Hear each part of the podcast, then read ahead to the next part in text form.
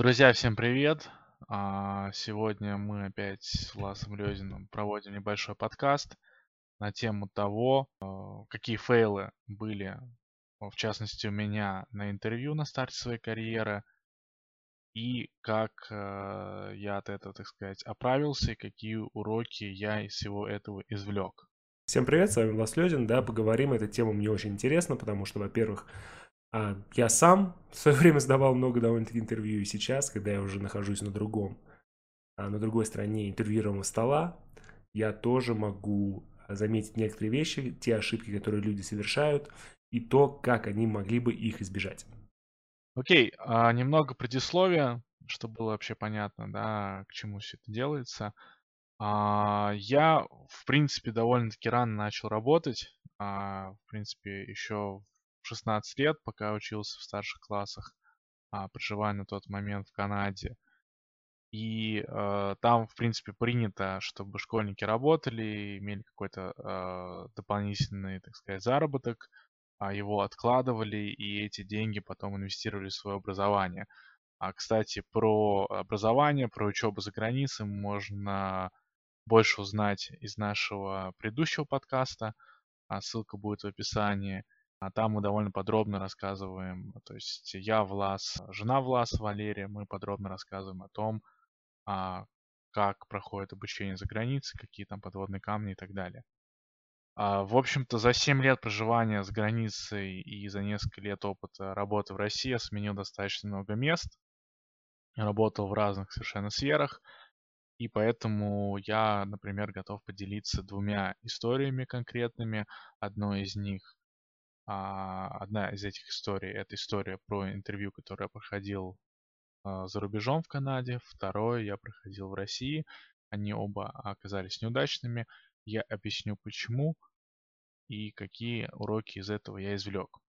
А, первое интервью, про которое я расскажу, это было собеседование, наверное, во всех, во всем известной компании IMAX. А, я собеседовался на летнюю стажировку. Тогда я был а, на третьем курсе, то есть э, на стажировку между третьим и четвертым курсом, вот в то самое лето. А процесс отбора, в принципе, это была позиция бизнес-аналитика. Он состоял несколько этапов, там, включая скрининг, телефонное собеседование и так далее. На тот момент уже имел, в принципе, весьма неплохое резюме, так как э, имел уже там одну стажировку а, в там, финансовой сфере, да, и до этого еще работал full time а, в одном там семейном бизнесе. То есть, в принципе, ну, неплохо у меня выглядел резюме, поэтому там скрининг я прошел нормально, без проблем. После этого мне позвонили, я к интервью подготовился довольно-таки хорошо, изучил досконально компанию, по крайней мере, а, все, что касается там финансов ее, все, что касается там стратегии, ну, то есть, естественно, не настолько глубоко, насколько ее знают там сотрудники, но вот на тот момент узнал о ней то, что меня интересовало, по крайней мере. И также э, изучил я досконально LinkedIn профайл или интервьюера, э, и поэтому на телефонном интервью я довольно-таки хорошо показал свою мотивацию работать э, в компании IMAX и смог задать несколько релевантных вопросов касательно компании и интервьюера. И э, тут, кстати, без лести не обошлось. Да, я тут как бы абсолютно с тобой согласен, то, что это твоя, твой подход, именно такой research, он действительно себя абсолютно правильно показывает, потому что очень странно смотрится, когда, например, а, в начале, так скажем, скрининга, когда человеку кто-то звонит и уточняет его какие-то мотивации, или это может быть какое-то там видео типа higher view, да, и когда человек не знает вообще, чем занимается компания, какие у нее были сделки, или, например, чем не занимается компания. То есть, если мы, например, говорим про большую какую-то компанию, скажем, скажем такую, как какой-то банк, понятно, что даже в том же самом инвестиционном банкинге очень много будет разных департаментов, разных команд, которые занимаются абсолютно разными вещами. Поэтому очень важно вообще понимать, почему именно вы хотите работать в данном направлении и чем конкретно данное направление занимается.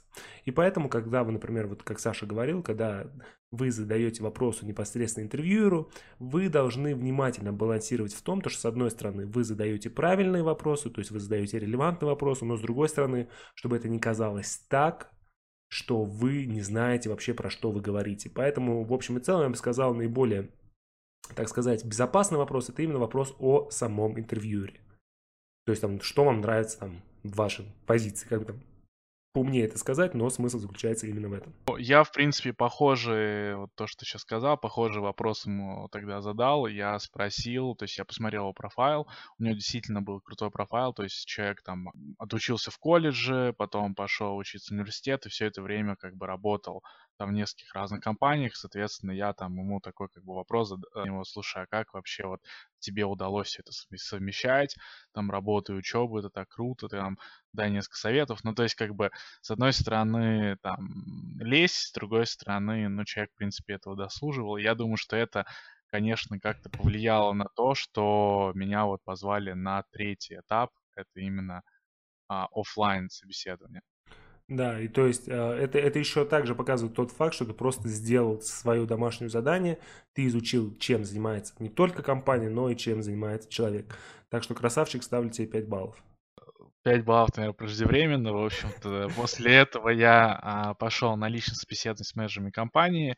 Я считаю, что моей там основной ошибкой а, было то, что я не а, узнал, в каком формате будет проводиться вот это вот собеседование. И кроме этого, я не изучил досконально, чем конкретно занимаются люди на данной позиции, там, в других, например, компаниях. А вот напомню всем, если я еще не озвучивал, да, это была позиция бизнес-аналитика, и я не совсем понимал, как бы, чем занимается бизнес-аналитик. Я думал, что это а, что-то похожее там на финансового аналитика, кем я уже, в принципе, там работал на стажировке, кем я хотел работать там уже после выпуска. Вместо того, чтобы именно сделать такой вот э, research для следующего этапа, да, я решил там произвести впечатление на менеджеров, с которыми я там встречался, и сделал вообще M&A модель, а, модель по слиянию сети Тамаймых с какой-то бельгийской компанией. Я, честно говоря, не помню вообще, какой был смысл этого даже сейчас. А скорее, я хотел показать, что, смотрите, я умею там считать, умею моделировать, там знаю Excel, типа там на а, третьем курсе уже очень хорошо. И на эту модель я причем потратил не один день, на самом деле. Ты, ты просто, наверное, перечитался интервью в Private Equity, где такого да, рода задания да. распространены. Поэтому ты решил сразу же, так сказать, бить на, на голову выше.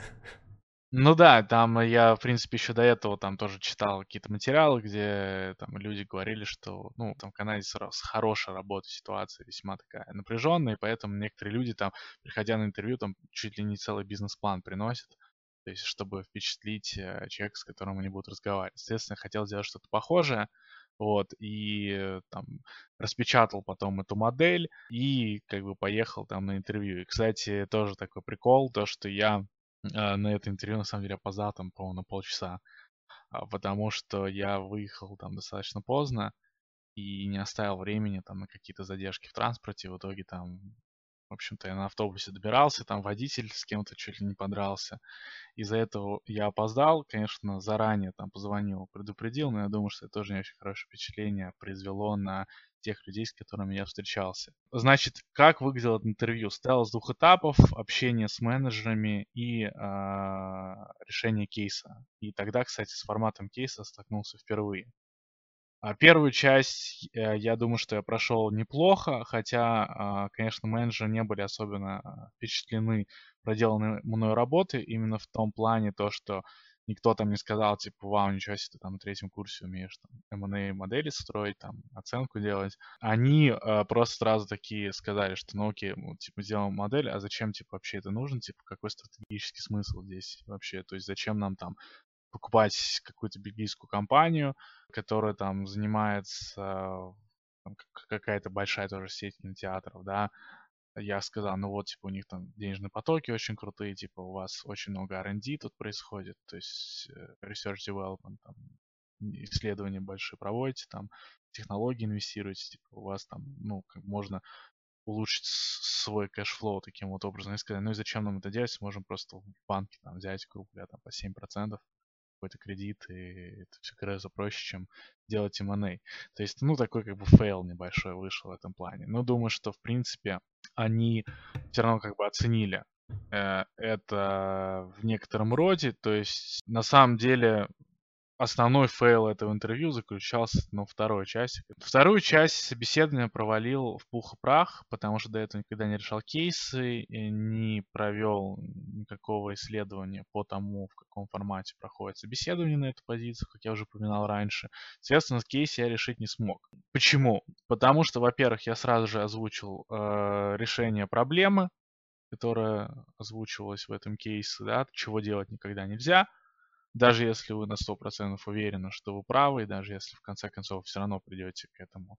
Вот, но об этом а, там можно больше узнать, допустим, на нашем модуле по консалтингу в Академии, да, о том, как там правильно кейсы решать.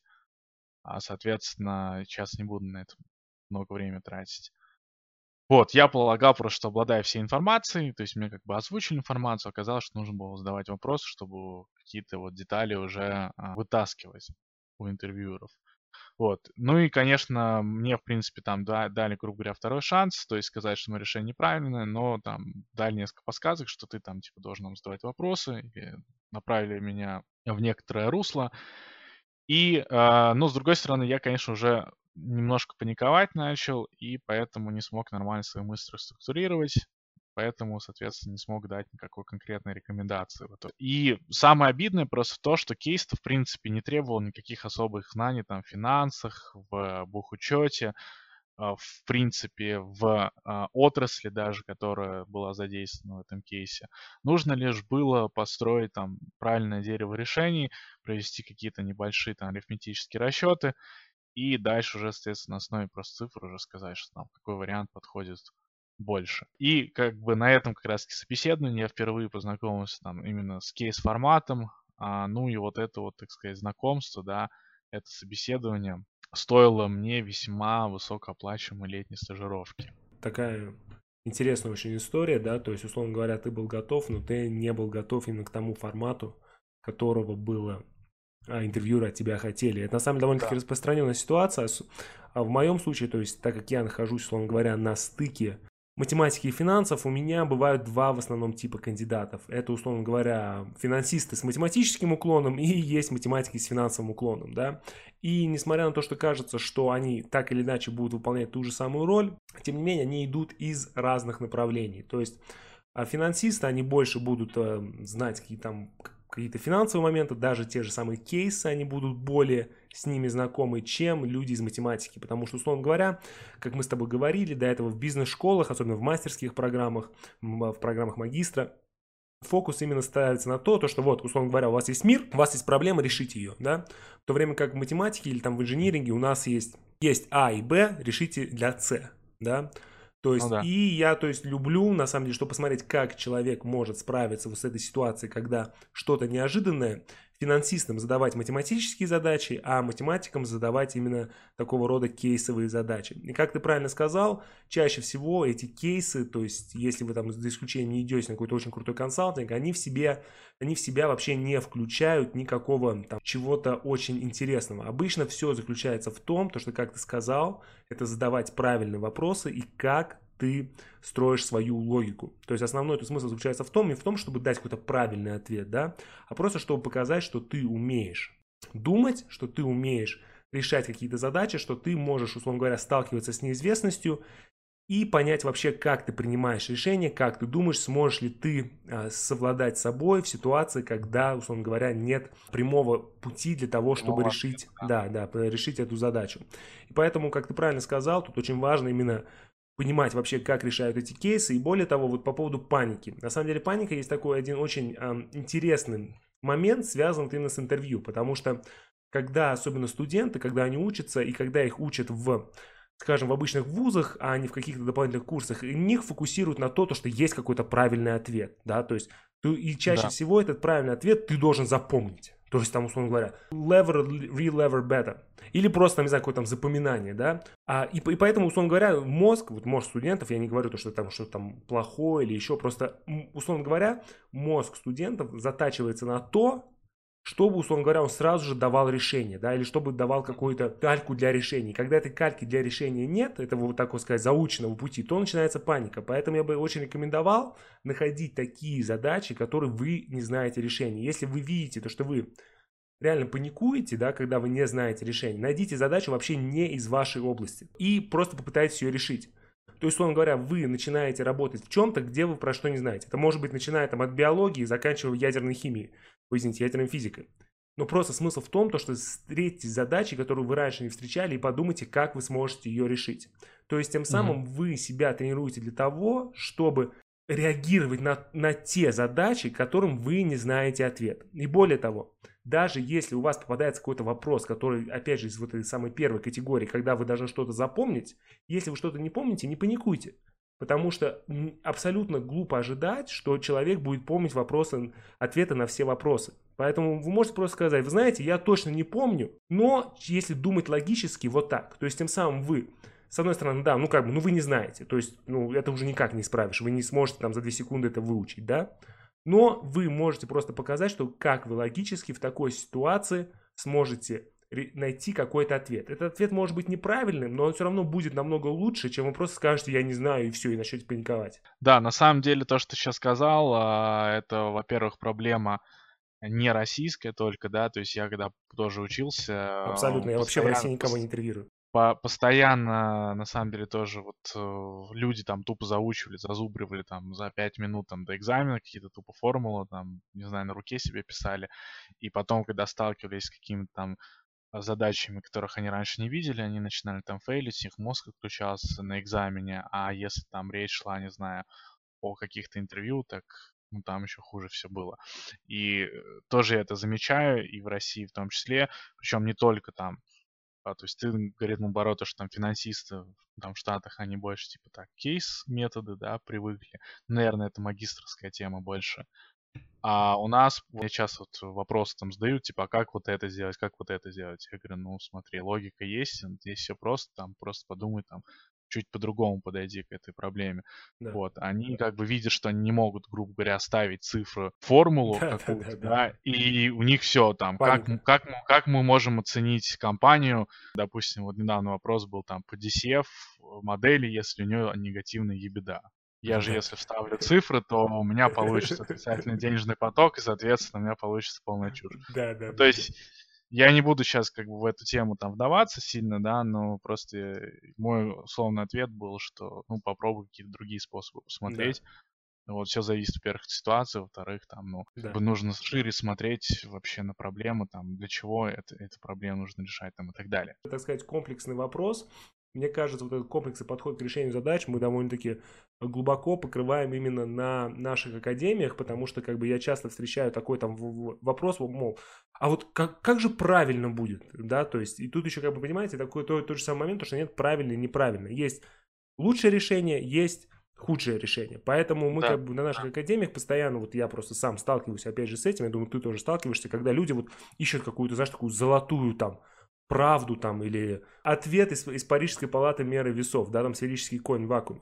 Такого на самом деле нет, да. и поэтому а, то, что мы, по крайней мере, стараемся делать, это именно то, что научить людей, как, а, когда вы сразу же не знаете ответ, прийти к нему через логику, через а, способность что-то обосновать, потому что финансовое моделирование, хорошее финансовое моделирование, это на 20% какие-то технические умения, и на 80% да. это логика и понимание того, что вы делаете, и способность эту логику защитить. Да, то есть, ну, в чаще, большую часть времени вам придется доказывать, там, почему какие-то предпосылки верные, а не почему там вы посчитали там денежный поток по такой формуле, а не по другой. Ну, то есть, когда речь каких-то идет там уже о принятии решений, каких-то переговоров, там уже немножко по-другому на все это дело смотрится.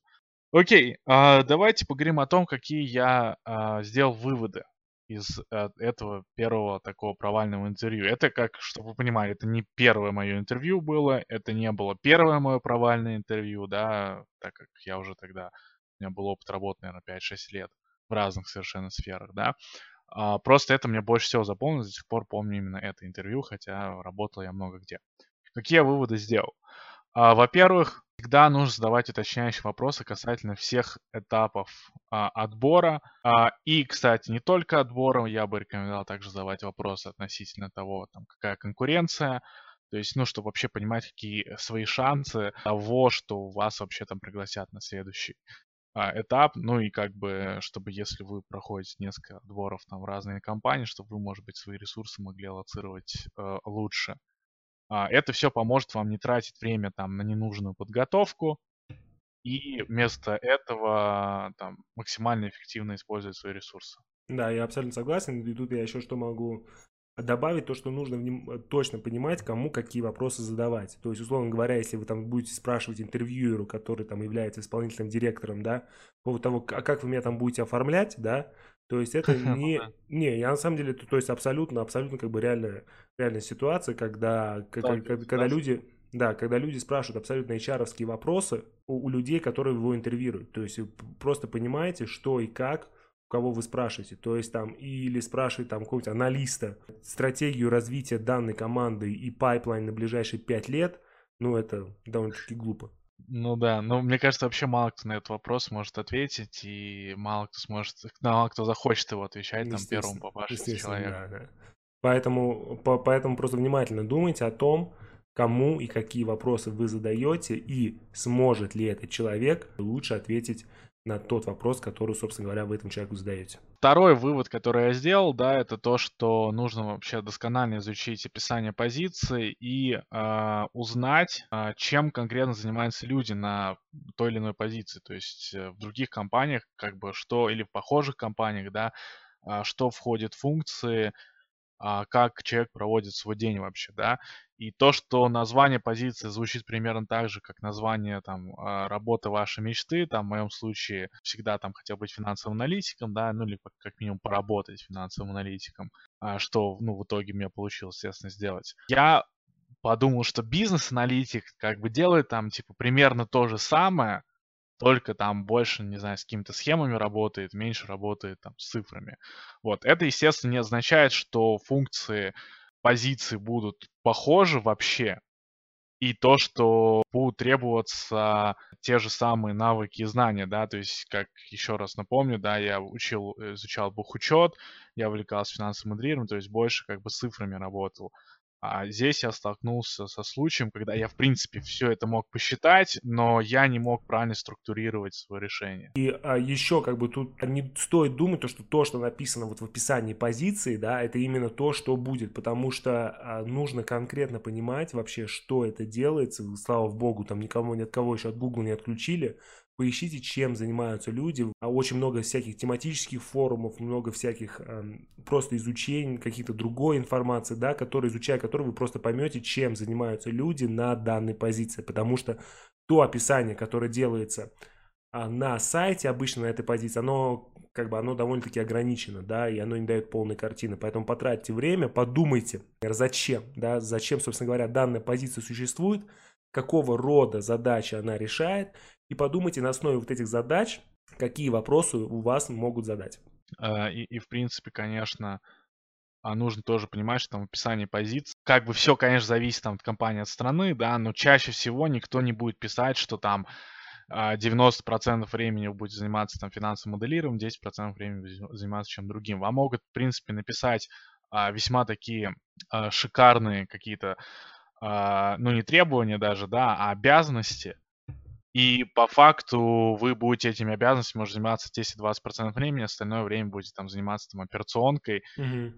или какой-то там, не знаю, более стрессовой работой, чем вы рассчитывали. То есть это тоже нужно понимать. Да, потому, потому что обеспечение выполнения финансовых сделок, это может быть все, начиная от переговоров на уровне партнера и заканчивая а, разносить а, питчи клиентам. Ну да, или за кофе бегать тоже. Да, да, да, да, да. Последнее, наверное, то, что тоже вот третий пункт, скажем так, последнее то, что я из этого интервью вынес, это то, что каждому интервью нужно серьезно готовиться. То есть я вообще рекомендую всем, кто нас слушает, а, представлять интервью как э, некую презентацию серьезной сделки, то есть как некий этап в процессе B2B сделки, да, то есть э, не, то есть продажи там какого-то товара, услуги не человеку, да, а компании, юридическому лицу от результатов которой э, зависит э, ваше карьерное, финансовое, в том числе будущее. То есть часто замечаю то, что люди как бы, ну, в принципе, многие студенты там имеют какой-то опыт работы, да, и часто это, естественно, там в сфере обслуживания, что шикарно, на мой взгляд,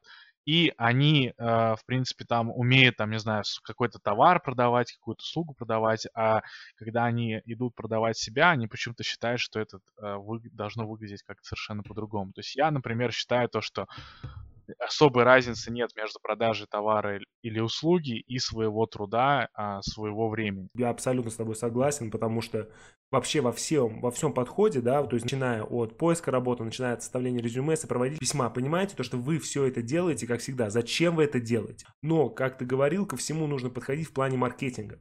То есть, когда вы продаете продаете какой-то продукт, да, вы находите клиента, вы находите, зачем ему этот продукт нужен, да, и, соответственно, вы показываете все преимущества данного продукта, чтобы человек в итоге этот продукт купил.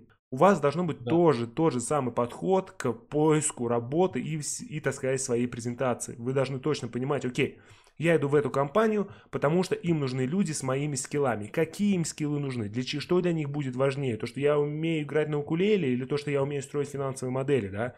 Причем это может быть в одной компании там финансовые модели, но если вы идете в финансовый департмент а компании, которые производят укулеле, может быть и то, и то будет важно, да, поэтому вы вообще во всем должны понимать, зачем вы делаете какой-то документ и зачем вы делаете там свою историю или как вы себя подаете. Вы во всем должны себя подавать, каждая ваша фраза должна иметь одну и ту же самую цель возьмите меня. Возьмите меня, потому что АБЦ.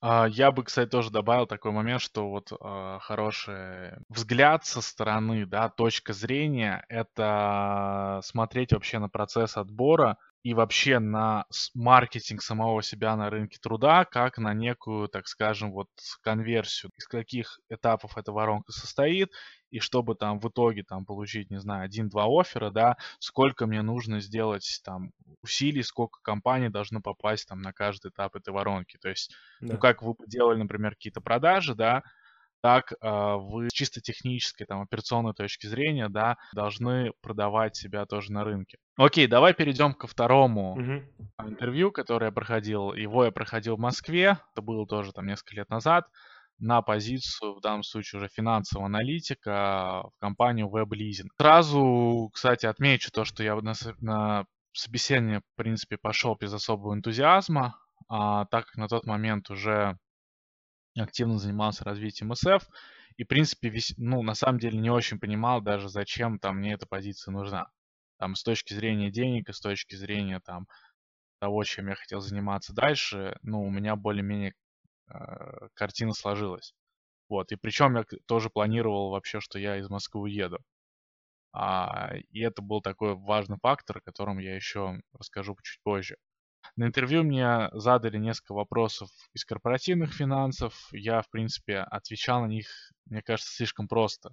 То есть, эм, ну, не то, что со сарказмом даже, да, но мне казалось, что, как бы, ребят, ну, серьезно, вы берете человека там с опытом, вы задаете ему вопросы там про NPV. Типа, что это такое?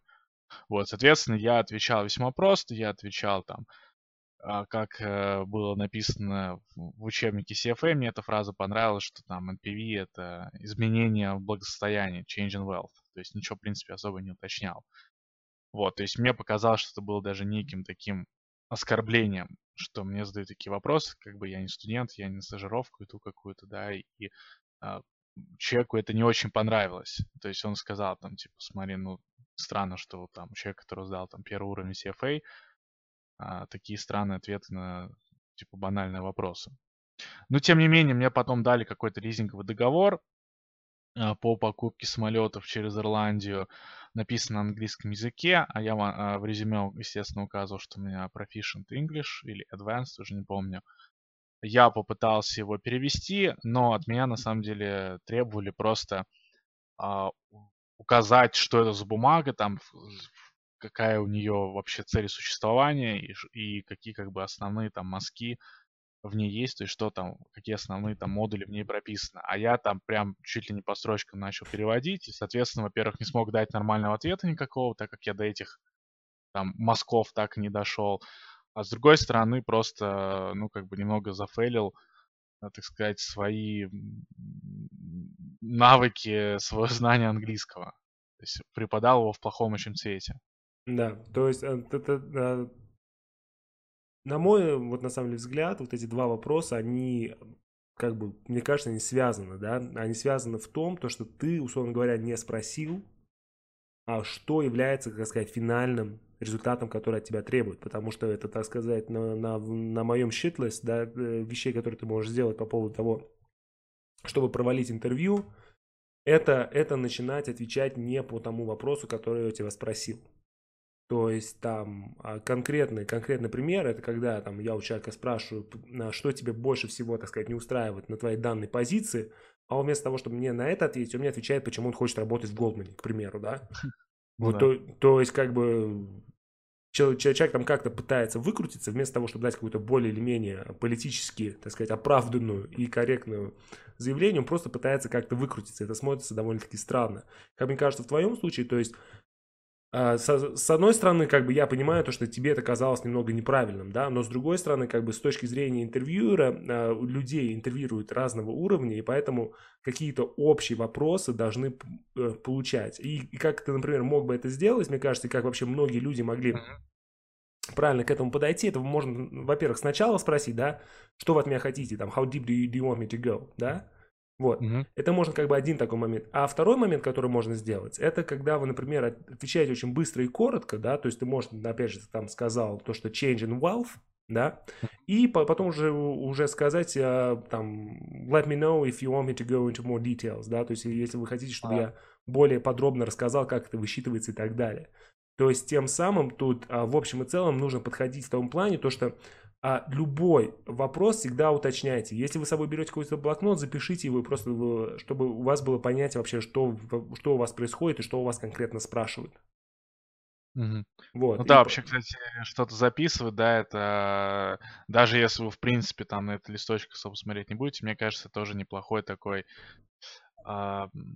знак, э, по, то есть, который показывает некую там черту вашего характера для того, да. кто вас собеседует. И тут на самом деле тут есть такой небольшой психологический момент, то что когда вы задаете уточняющий вопрос и когда вы записываете этот вопрос, да, то есть, ну, ну во-первых, всегда, всегда сп- спросите, можно ли записывать, да, потому что ситуации бывают разные. Вот, но а смысл заключается в том, то, что когда вы думаете про сам вопрос, да, то есть не пытайтесь найти для него решение. Первые, там, условно говоря, 20-30 секунд после того, как вопрос был задан, вы должны понять, что это за вопрос. Если вы что-то, если у вас возникают какие-то а, не, ну, какие-то недопонимания или вы делаете какие-то предположения, то просто уточните, задайте вопрос. В этом нет абсолютно ничего такого. Намного лучше задать вопрос до, чем ответить не по теме. Окей. А, дальше как проходило это интервью? То есть потом подключился второй интервьюер, а, он начал задавать мне вопросы там по а, э, финансовым метрикам именно в банковской отрасли.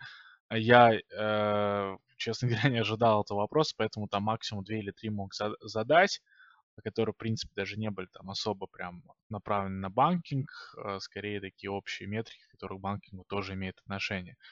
Вот. С одной стороны, это, конечно, кажется несправедливым, потому что данная позиция вообще не была связана с банковской деятельностью, насколько я помню. А, то есть мне не нужно было там в, операционке в банке работать или заниматься там каким-то бэк-офисом для банка. А с другой стороны, а, нужно понимать, да, что если идешь на собеседование в банк, то можно ожидать там вообще любых вопросов по финансам, потому что банк это и есть, ну, квинтэссенция, так сказать, финансов, да, и там все ими пропитано. А, тогда я уже, в принципе, я понял, что зафейлил это интервью, и последние 40 минут с умным видом слушал там весьма такую скучную речь второго интервьюера. Вот тоже, кстати, было видно, что он тоже как-то не очень заинтересован, может быть, его вытащили там а, с какой-то там важной работы, или, может быть, он домой хотел пораньше уйти, я не знаю. Но, в общем-то, он весьма так неохотно рассказывал, мне даже хотелось просто встать и уйти. А, реально, потому что такое ощущение, что из него прям слова вытягивали, когда он там рассказывал, чем они занимаются, э, чем, какие у них там планы на будущее, там что-то рассказывал мне там про банкинг и так далее. И постоянно отвлекался на какие-то смс -ки. Мне, кстати, показалось, что ему жена присылала, так как было уже там часов 6 вечера, и он домой собирался ходить. То есть, и, в принципе, мне вот до сих пор а, на самом деле стыдно вспоминать именно это интервью, а, потому что я, как мне кажется, завалил почти все темы, в которых считал себя экспертом. То есть это там а, какие-то а, вопросы с корпоративных финансов, это английский язык, и как бы вот мне дали там 2-3 попытки, я все 2-3 попытки зафейлил, хотя, в принципе, я не должен был этого сделать, так как, э, на мой взгляд, даже я был, так сказать, overqualified для той позиции, куда я, куда я подавался когда-то. Вот, чему меня научило это собеседование, да, давайте это тоже разберем. То есть, во-первых, не нужно идти на встречу вообще, не обязательно даже интервью, вообще на встречу, на которую не собираетесь или не хотите идти. Вот, а, может звучать банально, да, но вот к интервью, к собеседованию тоже относится.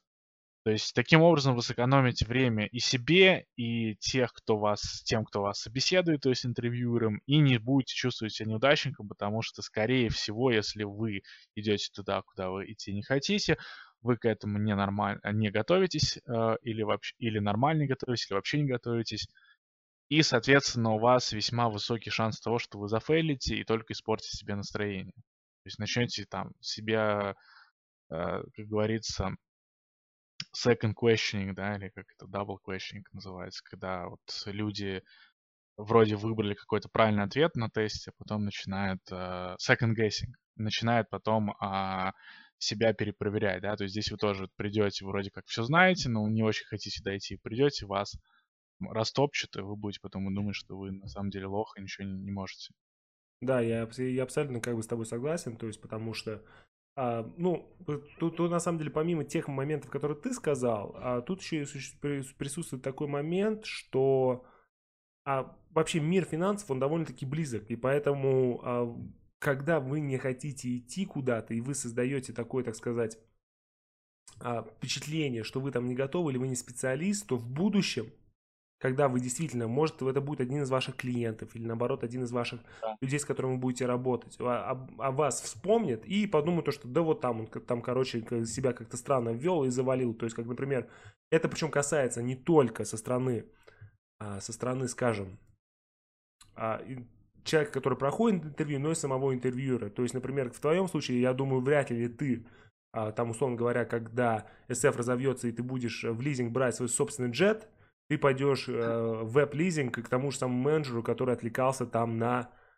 на смс да, потому что как бы ты это уже построил, так, так сказать, такую не, а, не лицеприятные отношения, да, поэтому очень внимательно к этому подходите, потому что помните то, что ваш вот этот социальный капитал, то, как вы известны в мире финансов, а на самом деле это очень-очень важно, это вам сейчас кажется, то, что вы вот там условно говоря, никто зовут вас никак, но, поверьте, вас будут помнить те люди, с которыми вы начинаете, те люди, с которыми вы интервьюируетесь, через там 5, 10, 15, 20 лет это будут люди уровня CEO там и так далее, исполнительных директоров, поэтому всегда старайтесь, а если вы чье-то время тратите, да, то тратьте его с максимальным вложением, потому что нет ничего абсолютно, так сказать, хуже, чем просто понять то, что я, условно говоря, выдираю там час своего времени, иду вас интервьюировать, которые я мог бы там потратить на сон, условно говоря.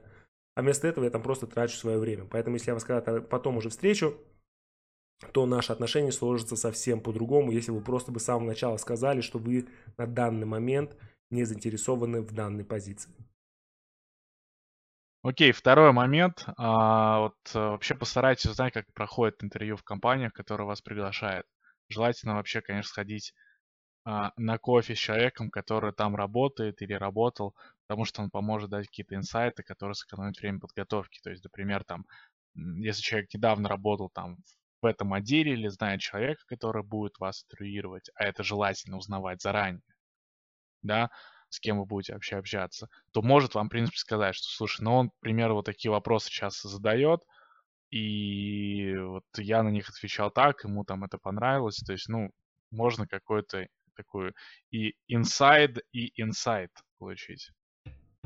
Да, то есть, как бы, да, тут, тут это, то, то есть обычный нетворкинг, но опять же к этому процессу, например, если вы не знаете, а, например, людей напрямую, там, да, то есть у вас неких знакомых, относитесь к этому как там маркетингу, да, найдите там 20 человек, которые работают приблизительно в, этом, в этой организации, если особенно если организация большая, напишите им всем в LinkedIn, один-два вам точно от, от, откликнется и скажет, просто скажет вам. Но а тут надо быть аккуратным в том плане, что не задавайте какие-то вопросы, которые человека могут поставить в неудобное положение. То есть задавайте какие-то вопросы, которые там связаны с, с разрядом, там, слушай, а как я бы мог бы подготовиться? На какие вопросы я бы мог бы сфокусироваться бы больше в своей подготовке? То есть там не нужно спрашивать, а что спрашивают, слушай, а что меня будут спрашивать? То есть нужно сфокусироваться именно на том, а, вот, вот как ты сказал, то есть там, например, а, кто меня будет интервьюировать и на каком области мне стоит именно сфокусироваться. И опять же, подходите к этому исключительно как к number game, да, то есть если вы там напишите 20 людям, ответят там 5, с вами сходит в итоге на кофе один. Тем не менее, это все равно приведет к тому, что вы получите ту информацию, которая поможет вам конкретно подготовиться к позиции. Более того, если э, чем выше вы идете на позицию, да, то есть, как я говорил, финансовый мир довольно-таки маленький, тем больше у вас будет этой возможности, тем больше люди будут заинтересованы с вами пойти. То есть там, начиная с уровня ассоциата, если вы там напишите другому ассоциату в банке, то с вероятностью 80% он с вами встретится. Да, совершенно верно. Ребята вот в финансах особенно а, очень часто тусуются вместе, потому что, так сказать, общие интересы и нет времени там а, постоянно с кем-то знакомиться, как бы вот все вас в одном котле варятся, и поэтому в принципе, люди всегда отзывчивы, всегда там готовы пойти кофе попить. Особенно если, конечно, а, это вечером и можно из офиса выскочить там на час. А, окей. А, последний тоже момент такой, что перед тем, как подаваться на позицию, досконально изучите, чем вы будете на ней заниматься конкретно, да, то есть э, таким образом вы снизите шанс того, что пойдете э, собеседоваться на работу, которую вообще не хотите выполнять, то есть вы поду, пойдете, потратите время людей, потом послушав там первые 10 минут того, что вам будут рассказывать, вы э, подумаете, зачем сюда пришел, не хочу вообще это делать. Да, но это как бы перекликается, с, так сказать, со всеми теми моментами, которые мы обсуждали с тобой до этого. Это абсолютно mm-hmm. именно то, что как бы эм, показывает, опять же, вашу вашу, а, так сказать, предварительную работу и вашу заинтересованность а, в данной позиции, то, насколько вы, так сказать, комплексно и, и эм, структурированно подходите именно к поиску работы, потому что а тот же самый поиск работы, то же самое интервьюирование показывает ваш не меньшим профессионалам, как ваш профессиональный опыт, скажем, там, проведения каких-то сделок, потому что очень важно именно вот этот а, межчеловеческий момент, он очень важен, и на основе каких-то, можно сказать, даже субъективных моментов люди именно будут вас оценивать. Ну, я, в принципе, вообще хотел скорее даже в этом комментарии обозначить больше следующее. То есть, если вы, например, с чем-то уже определились, да, э, либо на какую-то другую позицию уже выбрали, да, там уже дали свой ответ, или хотите дать там ответ, вам все устраивает, или там, не знаю, вы решили там каким-то своим бизнесом заняться или еще чем-то подобным, да, то как бы не нужно вот брать, идти на собеседование только потому, что вы там несколько месяцев назад подали на эту позицию, и, так сказать, э, вас там наконец туда позвали. То есть, да. Э, если вы решили что-то делать, да, идите по этому пути, не надо смотреть по сторонам, сворачивать, это обычно ни к чему хорошему не приводит. Это как бы такой second guessing, да, только mm-hmm. на более высоком уровне. Да, и ты, ты ну, ну, то есть, а, опять же, возвращаясь к нашей предыдущей теме и связать это твой комментарий, что а даже, например, это еще приведет к тому, то, что, опять же, если вы подаете неподготовленным, даже потом, например, через два года вы действительно захотите, у вас может появиться вот этот second guessing, вы захотите поменять свое направление работы, уже те двери, в которые вы могли бы зайти, да, тогда, угу. они будут для вас закрыты, потому что вы себя зарекомендовали как а, не сильного кандидата для интервью. Ну или еще хуже, там, некомпетентного. Да, да, да, да, да. Окей. Ну, Влад, ты еще что-то хочешь добавить от себя вообще к, к, к тем вот двум рассказам, которые я уже а, да нет, да я, я, я, на самом деле, я на самом деле думаю, то, что ты в общем целом покрыл все, все те же самые фейлы, которые там были у меня, условно говоря.